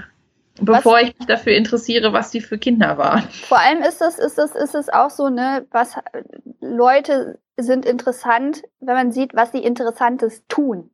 Mhm. Das Tun, erstmal das Tun und das, das aktuelle, akute Sein ähm, zu, zu sehen weil dieses, ja, wer bist du? Ja, ich bin ein Kind aus reichem Hause. Das ist natürlich auch eine Sache. Was ist, was ist dieser? Ich bin auch ein Stück weit immer meine Kindheit. Mhm. Aber das Interessante ist es, was tue ich? Und wenn man dann sieht, oh, das ist interessant, was diese Person tut, dann fragt man sich, warum tut sie denn das? Und da ist dann die Vergangenheit, aus der halt das gegenwärtige äh, Verhalten herauswächst, sozusagen. Genau. Ja. Wir hatten ja letztens noch, äh, wir haben letztens darüber nachgedacht und vielleicht sollten wir das dann tatsächlich mal tun, auch nochmal eine eigene Folge zu machen, wie man chronologisch strukturiert, beziehungsweise wie man äh, verschiedene Inhalte, ne, Rückblicke, ähm, auch Backstory oder eben verschiedene Handlungsebenen ineinandergreifen lässt. Du meinst vielleicht Informationsmanagement?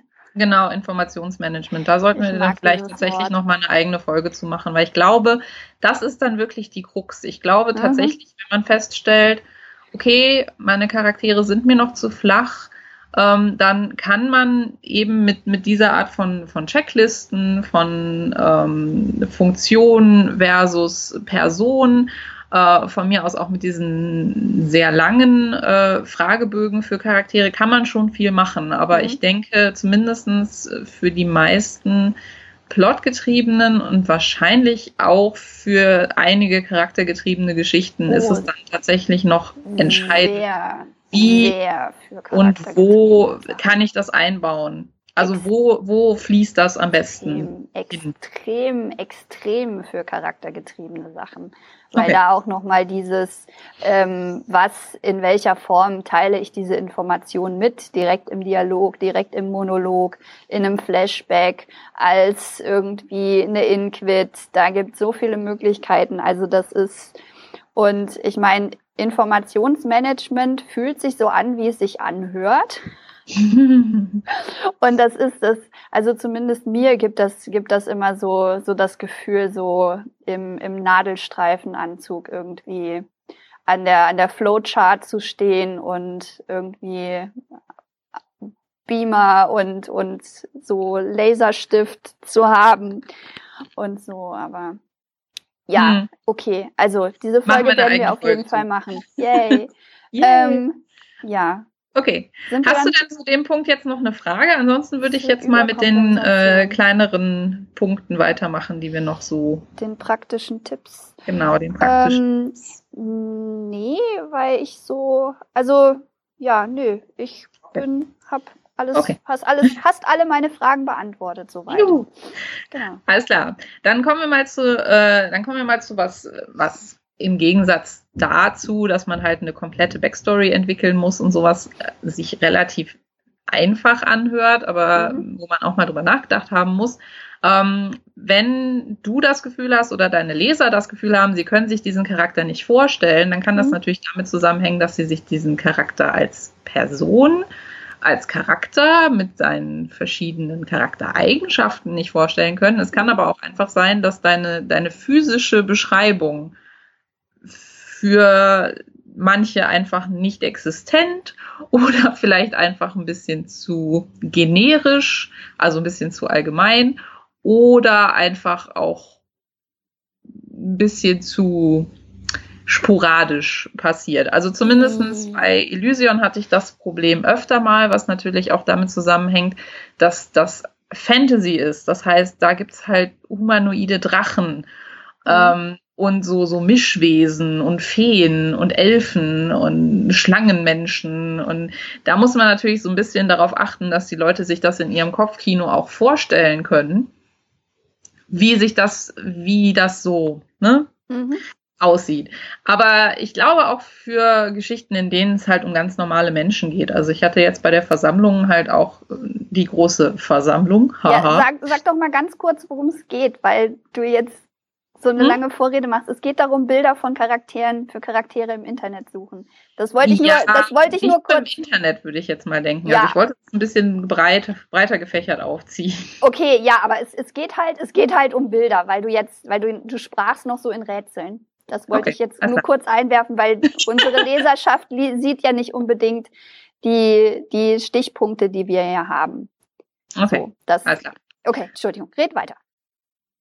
Ähm, ja, also ne, auch bei ganz normalen Menschen, wenn man halt viele verschiedene Leute auf einem Haufen hat, dann ist es trotzdem wichtig zu wissen, oder zumindest in einem gewissen Maße, was haben die alle an, wie sehen die alle aus, ne, was, was ist da so mhm. das Unterscheidungsmerkmal. Und ja, da hilft es halt extrem. Das habe ich zuerst auch nicht geglaubt und habe ich zuerst auch nicht gemacht, aber es ist tatsächlich so. Deswegen ist dieser Tipp auch in dieser Folge und nicht in der letzten. Mhm. Weil es ein Tipp ist, den ich nicht nur gut finde, sondern den ich sogar auch umsetze. Ähm, Bilder von Charakteren zu suchen beziehungsweise zu erstellen, wenn man das denn kann. Mhm. Also ich bin immer sehr, sehr neidisch auf, auf Menschen, die tatsächlich zeichnen können. Ich kann das leider überhaupt nicht.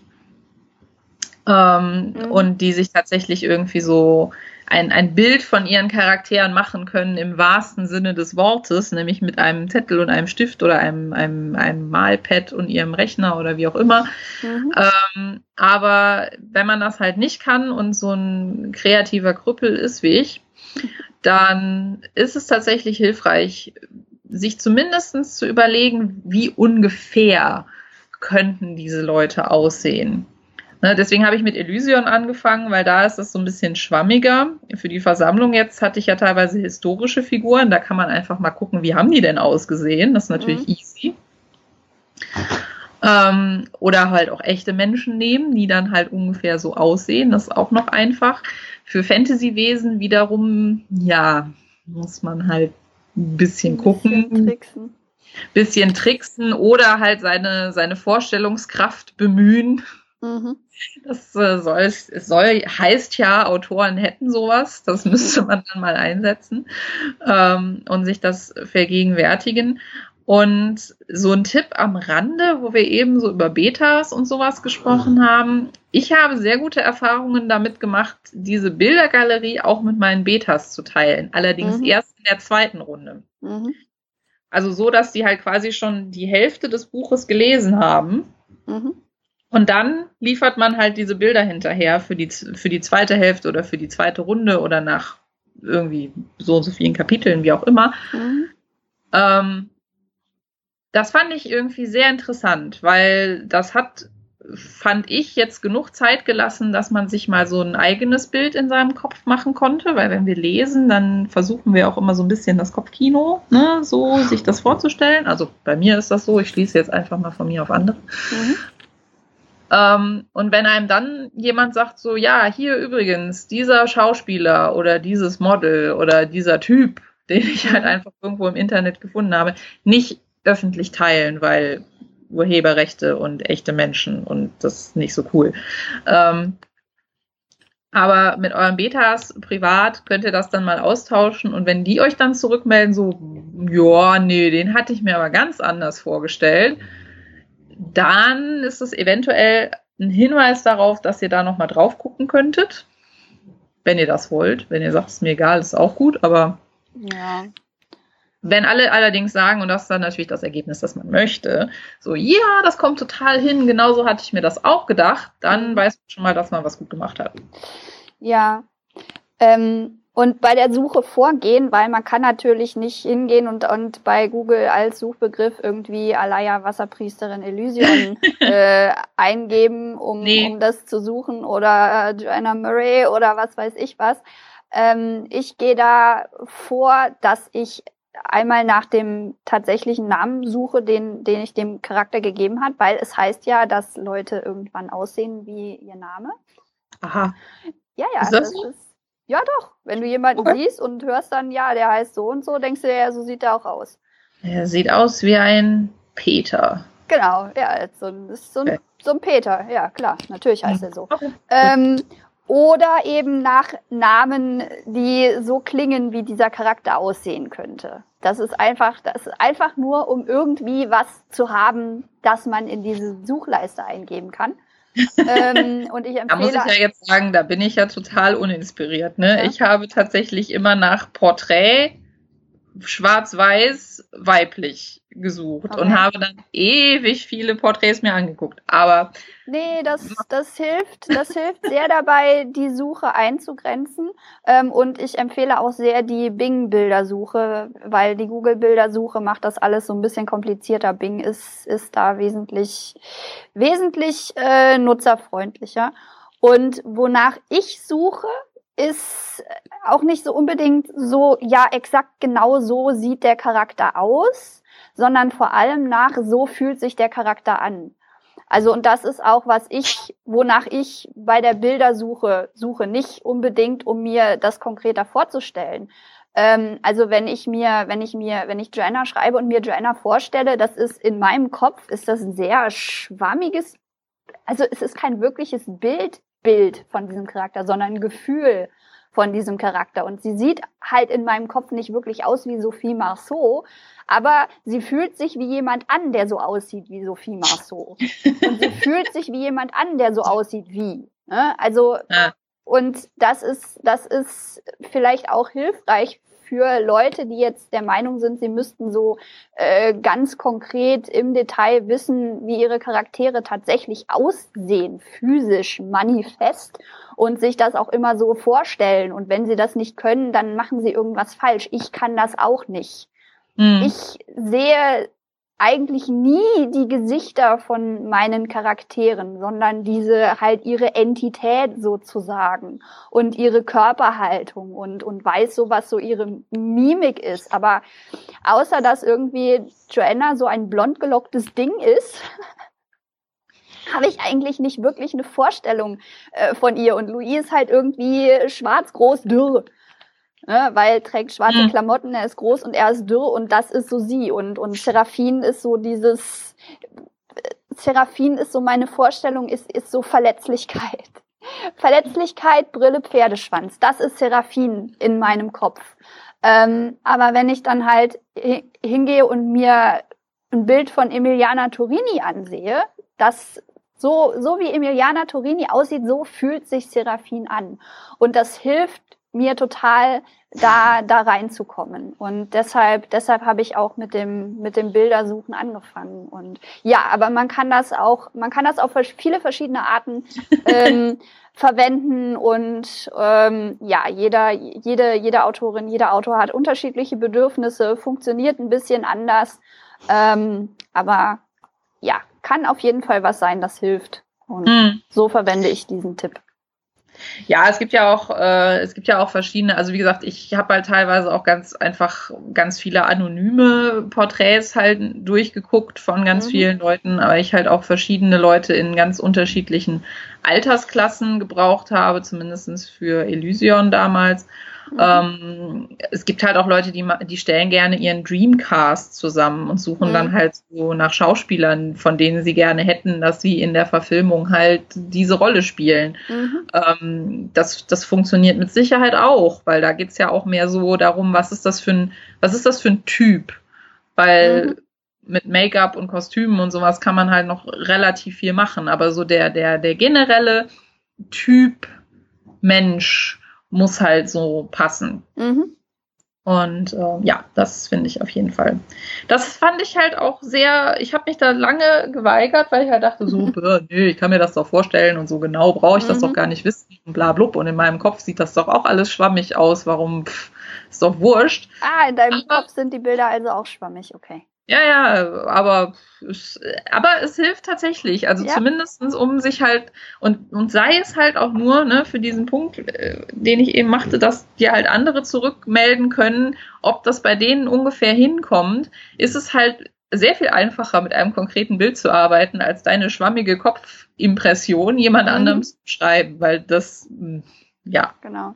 Ja, ich bin auch, ich bin auch eigentlich dagegen, Charaktere so wirklich so mega im Detail zu beschreiben, weil ähm, letztendlich stellt sich die Leserschaft bekommt die Leserschaft auch ein Gefühl für die Charaktere. Und du kannst noch so oft schreiben, dass der Charakter blond ist, wenn mit den Eigenschaften dieses Charakters ein, eine, eine Leserin schwarze Haare verbindet, dann wird dieser Charakter in ihrem Kopf schwarze Haare haben. Da kannst du mhm. dich, da kannst du dich querstellen und kannst es noch so oft schreiben, das wird nicht ankommen. Und ähm, ja, von daher ist es halt, versuche ich halt auch in, in, bei meinen Beschreibungen ähm, so evokativ zu sein, also Begriffe, Oberbegriffe zu verwenden und, und eine physische, physische Erscheinung zu beschreiben, die halt eben dieses Gefühl herstellt, das ich gerne möchte, dass dieser Charakter vermittelt. Hm. So, ja. ja. Zweiter Tipp? Okay. Ja, ich habe jetzt noch äh, einen kleinen äh, Punkt äh, Dialog und Ton ähm, okay hinzugefügt, weil der mir gerade, als wir über Elysion ganz viel gesprochen haben, noch eingefallen ist. Ist das ein, ähm, ist das, ist das ein praktischer Tipp? Das ist ein praktischer Tipp. Okay. Ähm, und zwar kann es tatsächlich passieren, dass dir entweder auffällt oder zurückgemeldet wird äh, von deinen Betas, dass deine Charaktere einfach deswegen unbefriedigend sind, weil die sich alle gleich anhören. Ah, ja. Alle, alle sind auf die gleiche Art und Weise wütend ja, alle sind auf die gleiche Art und Weise wütend ähm, oder alle drücken sich in einer ähnlichen Art und Weise aus. Ich meine, das kommt jetzt natürlich auch so ein bisschen auf die Geschichte an. Wenn man halt eine Teenagergruppe als Protagonistengruppe hat, dann kann das sein, dass die halt ähnliche Ausdrucksweisen verwenden. Ähm, wenn man jetzt halt in so einem Cast ist wie bei Elysion, und das war halt auch was, dass ich halt dann im Zuge dieser ganzen ähm, Überarbeitungswelle ähm, mir nochmal angucken musste, weil das halt auch unbefriedigend war, mhm. ähm, dann kann es natürlich sein, dass sich halt kleine naive junge Priesterinnen mit total erfahrenen Kriegsgenerälen unterhalten. Mhm. Und dass die dieselbe Ausdrucksweise haben, ist relativ unwahrscheinlich. Ja. Äh, also von daher ähm, ist es ironischerweise so, wenn man sich mit Dialog und dem Ton der Charaktere beschäftigen will, dass da schon wieder irgendwie maßgeblich sein kann, welche Funktion haben die denn so. Mhm. Na, also wo wir eben noch darüber gesprochen haben, dass man von diesem Funktionsträger-Ding auf jeden Fall wegkommen sollte, aber für den, für den, für die prinzipielle Ausdrucksweise ist es dann eventuell schon wieder entscheidend, weil dein General wird sich anders ausdrücken als deine Krankenschwester. Mhm. Und die Krankenschwester wird sich anders ausdrücken als die Kindergärtnerin. Und die Kindergärtnerin wird sich anders ausdrücken als die Putzfrau. Mhm. Man sieht, was ich meine. Ja. Ähm, in so ganz zwischenmenschlichen Situationen ist das trotzdem nicht so ganz einfach. Ich bin immer noch äh, immer noch so ein bisschen überzeugt, dass wir eventuell mal eine eigene Folge zur Dialogführung machen sollten. Mhm. Ich weiß halt nur noch nicht, ich weiß halt nur noch nicht wie. Mhm. Aber das ist auf jeden Fall was, worauf, äh, woran ich noch äh, rumdenke, brainstorme mhm. irgendwie. Weil es ist natürlich so in Dialogen, in denen halt nicht so krasse Gegensätze wie der General und der Teenager aufeinander prallen, kann es natürlich schon mal sehr schnell um Nuancen gehen. Und da kommt dann halt auch noch so ins Spiel, dass man gerne seine, dass, dass die Charaktere gerne klingen, wie man selber klingt. Mhm. Und reden, wie man selber redet und sich aufregen, wie man sich selber aufregt. Man braucht halt, man muss halt sich eine konkrete Vorstellung von dem Charakter erarbeiten, weil das, das, das geht gar nicht anders. Man kann nicht wissen, wie, wie ein Charakter wütend ist, wenn man nicht weiß, wer der Charakter ist und was er will in der Szene. Hm. Also ähm, an, an Dialogen merkt man, merkt man super schnell, ob jemand eine Ahnung hat. Also vor allem an emotional geladenen Dialogen. Ähm, vor allem äh, oder vor allem wenn die emotionale Situation an verschiedenen Stellen wiederkommt und sich aber unterschiedliche Charaktere in dieser Emotion befinden. Äh, sieht man sieht man halt ne, wie in deinem Beispiel. Die sind alle alle klingen gleich wenn sie wütend sind. Alle mhm. verhalten sich gleich wenn sie wütend sind. Und das Ziel ist halt zu sehen okay wenn Seraphin auf Louis wütend ist dann sieht das so aus. Wenn Louis auf Seraphin wütend ist, sieht das so aus. Wenn Seraphin auf Joanna wütend ist, sieht das nochmal komplett anders aus. Wenn Seraphin auf sich selber wütend ist, ist das auch nochmal was anderes. Und da so die, die in den genug Vorstellung von dem Charakter zu haben, um zu wissen, wie die wann auf wen wütend werden oder wie sie wann wen um was bitten oder wie sie sich wann bei wem entschuldigen. Das ist, ja. Mhm. Wenn man das nicht weiß, hat man auf jeden Fall flache Charaktere. ja, da kommen wir dann halt wieder ne, so zu den äh, Dingen, die wir alle schon besprochen haben, das mit der mhm. Backstory und mit den, ne, wo kann man das einbauen? Wo kann man das einbauen? In Dialogen. Das mhm. geht hervorragend, indem man das zeigt mhm. wie diese Leute sind. In, man muss es halt nicht mal ausformulieren, manchmal reicht es auch einfach nur. Ähm, ich hatte jetzt letztens so eine, so eine Szene, ähm, da war es einfach, also für mich äh, schon genug, dass der Charakter, um den es halt ging, hatte halt irgendwie ein ungutes Gefühl, mit einer älteren Dame zu sprechen. Mhm. So, weil die ihn an, an seine Großmutter erinnerte. Mhm. Man weiß sonst nicht, was da war. Ich weiß auch nicht, ob ich das irgendwann noch beleuchten will, was diese, was diese Beziehung jetzt genau problematisch gemacht hat. Aber in diesem Moment, wo man einfach merkt, okay, das ist denen total unangenehm und der kommt da überhaupt nicht drauf klar, weiß man schon mal, hm, der hat anscheinend irgendwie nicht so eine richtig rosige Beziehung zu seiner Großmutter gehabt. Mhm. Ist ja was, was ich vorher über den Charakter noch nicht wusste mhm. und was offensichtlich für den Charakter insofern relevant ist, als dass es seine Kommunikationsfähigkeit in dieser Szene arg einschränkt. Und das ist alles Subtext, das muss man alles überhaupt nicht so weit auswalzen, mhm. aber da hat man das dann schon mal untergebracht. Und so gibt es halt sehr viele und mannigfaltige Möglichkeiten, wie man halt alleine über den, über die Art und Weise, wie Menschen sprechen und mit wem und in welchen Situationen, ähm, halt schon mal so ganz viele kleine Charakterzüge einfach äh, zeigen kann, die man dann an anderer Stelle überhaupt nicht mehr großartig ausformulieren muss. Genau, auf die, man, auf die man auch aufbauen und zurückverweisen kann. Genau. Es ist natürlich schwierig, weil Dialogkonstruktion, also zumindestens für mich, äh, ist Dialogkonstruktion einfach äh, eine schwierige Sache. Ich weiß einfach, dass das nicht mein, meine stärkste Seite ist. Mhm. Ähm, ja, wir alle haben irgendwie unsere Stärken und unsere Schwächen und äh, eine von meinen ist definitiv äh, Dialogführung, weil es ist halt nichts, was mir so einfach von der Hand geht. Ich habe halt nie, wenn ich das erste Mal einen Dialog konstruiert habe, oder ja, es fühlt sich nach Konstruieren an, das ist ja schon das erste Problem. Mhm. Ähm, ich habe nie das Gefühl, das ist beim ersten Mal schon so okay. Also dialoglastige Szenen brauchen bei mir auf jeden Fall mit Abstand am längsten. Die lese ich am am häufigsten Korrektur, die überarbeite ich am häufigsten, mit denen bin ich am häufigsten unzufrieden. Hast du das Gefühl, dass das daran liegen könnte, dass, dass dir die eben das die konkrete Vorstellung der Motivation und des Wollens und Empfindens der Charaktere fehlt oder ist das davon unabhängig? Ähm, also bei Elysion definitiv hat es daran gelegen, mhm. weil in dem Moment, wo ich diese, ähm, wo ich so ein bisschen dieses Gefühl dafür hatte, ähm, ist es im zweiten Teil sehr viel einfacher geworden. Mhm.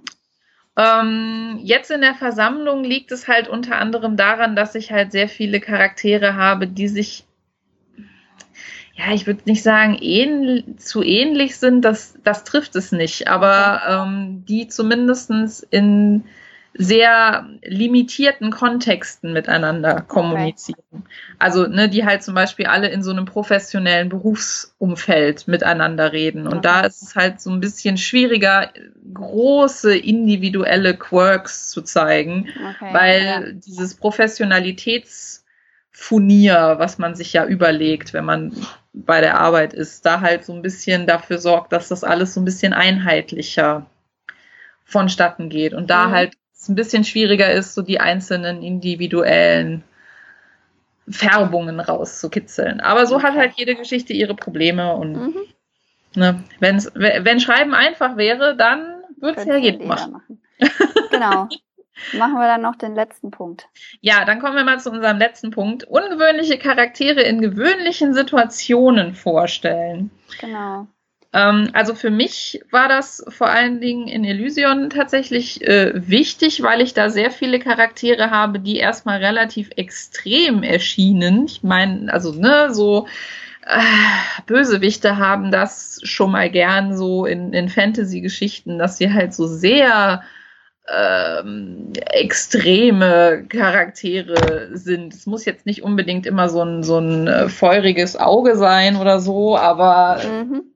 Ne, man weiß, was ich meine. Und da hilft es tatsächlich so ein bisschen, das Realitätsgefühl für die Charaktere zu gewinnen, wenn man sich überlegt, okay, dieser Typ ist vielleicht irgendwie ein total megalomanischer Massenmörder, aber trotzdem muss der irgendwann mal aufs Klo. Mhm. Ähm, und trotzdem wird er wahrscheinlich irgendwie jeden Tag was essen müssen. Und trotzdem wird er sich seine Schuhe zubinden oder zumindest einen Lakaien haben, der das für ihn macht. Äh, einfach um so ein bisschen nicht aus den Augen zu verlieren, dass gerade halt so, so ganz ungewöhnliche, ganz krasse oder, also sagen wir mal, in, in irgendeiner Form irgendwie ähm, exzentrische Charaktere nicht so komplett die Bodenhaftung verlieren. Mhm. Okay, das, ja. ist, das ist interessant, weil damit hast du, hast du diesen Tipp 180 Grad von dem weggedreht, wie ich ihn eigentlich gemeint hatte seinerzeit. Das ist, das ist, das ist spannend. Dann äh, mach doch jetzt nochmal die äh, 180 Grad Wende. Die 180 Grad Wende ist halt, ähm, wenn man Charaktere schreibt, die irgendwie ungewöhnlich sind, die nicht so wirklich in die Gesellschaft reinpassen oder die äh, ungewöhnliche Verhaltensweisen haben, ungewöhnliche Wahrnehmungsweisen hat, das ist äh, ist unter Umständen schwierig, sich da wirklich, sich da wirklich reinzufühlen und wirklich zu spüren, wie, was diese Andersartigkeit ist und was das irgendwie bedeutet. Und dann hinzugehen und sich diesen völlig ungewöhnlichen, eher bizarren Charakter in eine ganz mondäne Situation zu setzen, in die der eigentlich überhaupt nicht reinpasst. Also irgendwie, ne, stell dir vor, Hannibal Lecter ist irgendwie beim Kindergeburtstag. Oder dein, dein Fantasy-Charakter, der, der aus dem, aus dem Wald kommt und irgendwie so in so einer Mittelalterzeit äh, ist, würde irgendwie in der Straßenbahn sitzen müssen. Und mhm. da halt zu sehen, okay, wo kollidiert das? Wo passt das alles nicht zusammen? Wo würde sich dieser Charakter da unwohl fühlen? Wo würde er nicht verstehen, was vorgeht? Wo würde das alles, inwiefern passt dieser Charakter da überhaupt nicht hin? Das wird in so einer Situation wird das, wird das sehr viel offensichtlicher, die eben die Andersartigkeit und die Besonderheit. Ähm, und das hilft halt da noch ein konkreteres Gefühl dafür zu finden. Also das ist so eine rein, rein, reine Übung, ähm, um für sich selber das, das Gefühl für den Charakter zu entwickeln, weil es merkt man vielleicht aus dem, was ich in der letzten Zeit so, so von mir gegeben habe. Für mich sind Charaktere vor allem ein Gefühl, ähm, das ich von denen habe. Und ja, das, das, das hilft halt, die in eine Situation zu stecken, in die sie eigentlich überhaupt nicht reinpassen und dann gucken, wo knallt's. ja, das war tatsächlich etwas, äh, eine etwas andere Gewichtung. Aber ich finde trotzdem, ich finde ja, ja, trotzdem, nee, deine beide Vor Herangehensweisen äh, ja, haben was für sich. Ja, Weil, auf jeden Fall. Also, ne, wie gesagt, mein Ansatz dahinter war halt mehr so, wenn man halt so relativ ja, du hast das Wort schon benutzt, deswegen benutze ich das jetzt auch, wenn man halt relativ bizarre Charaktere entwickelt, die halt mhm. sehr extrem sind in ihrem emotionalen Erfahrung fahren oder einfach nur in dem, was sie tun. Mhm. Ähm, also mir dann vorzustellen, okay, die müssen aber trotzdem jeden Morgen ihre Hose ganz normal anziehen, wie andere mhm. Leute auch. Und sie pupsen ähm, im Schlaf. Und pupsen im Schlaf, dann hilft mir das halt so ein bisschen, das Gefühl dafür zu bewahren, dass, dass die halt auch echte Menschen sind, wo wir halt mhm. wieder mit diesen flachen Funktionsträgern halt irgendwie kommen. Das, das mhm. finde ich halt bei vielen ähm, Gerade halt irgendwie so Sci-Fi oder Fantasy-Geschichten, wenn es halt irgendwie, also, ja, bei den Protagonisten geht's noch, aber spätestens bei den Antagonisten finde ich das halt manchmal so ein bisschen schade. Mhm. Ähm, also, ne, sagen wir mal ein ganz doofes Beispiel. Darth Vader mhm. ist ist, ist, eine, ist, ist ein ikonischer Bösewicht, aber das ist halt genau der Punkt. Der ist eine Ikone. Ich kann mhm. mir nicht vorstellen, wie dessen normales mhm. Leben funktioniert. Ja. Das kann ich nicht beantworten weil das ist einfach nichts, was in dieser Geschichte stattfindet. Der ist halt das, das, der ist halt der Funktionsträger für die böse Hauptrolle mhm. oder ne, für den Bösewicht. Punkt. Mhm. Und ansonsten wird er wahrscheinlich im Schrank aufbewahrt oder so, wenn die Geschichte ihn nicht gerade braucht. Ja, trägt er seinen Hut auch, wenn er ins Bett geht ja, wie, wie funktioniert das? Braucht er halt irgendwie, braucht er halt irgendwie ein Beatmungsgerät? Wird er gefüttert? Hat er irgendwie so einen, so einen, so einen personalen äh, Pflegestab, der halt irgendwie dafür zuständig ist, ihn Kann der schwimmen gehen? Will der schwimmen gehen? Schwimmt er nur auf dem Rücken? Wie ist das Richtig, unter der Dusche? Genau. Ähm, Kann der rülpsen? Ne, ist, hat er halt tatsächlich wenn ganze, Vader rülpst. Oder ja, oder halt, ne, hat er die tatsächlich die ganze Zeit noch Schmerzen von diesen Verbrennungen oder Aha. ist tatsächlich die Zukunftsmedizin so weit, dass sie das irgendwie ne, regulieren kann? Und ist der die ganze Zeit high deswegen auf irgendwelchen Schmerzmitteln? Also man weiß, einiges erklären. Also man kann das jetzt noch Ewigkeiten weiterspinnen, aber ja. das ist halt so mein, mein persönliches Go-To-Beispiel, um halt zu zeigen, so, das ist halt ein, ein überhöhter, bizarr ikonischer Charakter, der halt eine Funktion in der Geschichte hat, die er total gut ausfüllt, aber der für mich, wenn ich ihn schreiben müsste, unbefriedigend wäre, weil ich diese, wie sieht das ganz gewöhnliche Leben von diesem, von dieser Figur aus, könnte ich nicht beantworten. Mhm. Und das würde mich stören. Ja. Und das finde ich ist halt immer so ein ganz guter Realitätscheck, um halt zu gucken, dass deine Charaktere, wenn das denn wenn du denn diese äh, Intention mit mir teilst. Ich meine, man mhm. kann natürlich auch die äh, Intention haben, ikonische Bösewichte wie Darth Vader zu entwickeln. Das mhm. soll ja jedem ne, anheimgegeben sein. Aber wenn man halt so ein bisschen die Motivation hat oder die Intention hat, äh, trotzdem echte Menschen zu generieren, die halt irgendwie tatsächlich äh, relatable Problems haben mhm. mit denen sich der normale Mensch irgendwie identifizieren kann, dann ähm, ja, hilft das halt einfach, sich immer bewusst zu machen, dass egal welche Funktion diese Leute in der Geschichte haben und egal in welchen Extremsituationen sie in der Geschichte vorkommen, es wird ganz viele Szenen geben, die nicht in der Geschichte vorkommen, in denen sie ganz normale Dinge tun müssen. Yep. So. Ja. Sind wir dann fertig? Das das war mein Schlusswort. Darth Vader muss auch aufs Klo. Das ist quasi. Hm, nee, das ist nicht mein Schlusswort. Was ist denn ein doofes Schlusswort? Mach mal ein anderes Schlusswort. Ähm, Darth Vader pupst im Schlaf? okay, ich glaube, wir geben es auf für heute, bevor wir, bevor wir noch irgendwie tonnenweise Hate-Mail von Star Wars-Fans kriegen. ähm, dann erzähle ich einfach noch, was wir in der nächsten Folge machen, weil das passt gerade so schön, weil in der nächsten Folge unterhalten wir uns über Helden und Bösewichte und müssen mit oh. Sicherheit nochmal über Darth Vader sprechen. Bestimmt. Ja, ähm, das wird eine Pet Peeves Folge. Also wir werden wieder ein bisschen motzen, fürchte ich, ähm, über solche Dinge wie Helden und Bösewichte, die halt nicht so nicht so menschlich und relatable sind, wie sie halt irgendwie sein könnten. Genau. Dann würde ich denken, verabschieden wir uns. Ja. Und sagen bis zum nächsten Mal. Bis dann.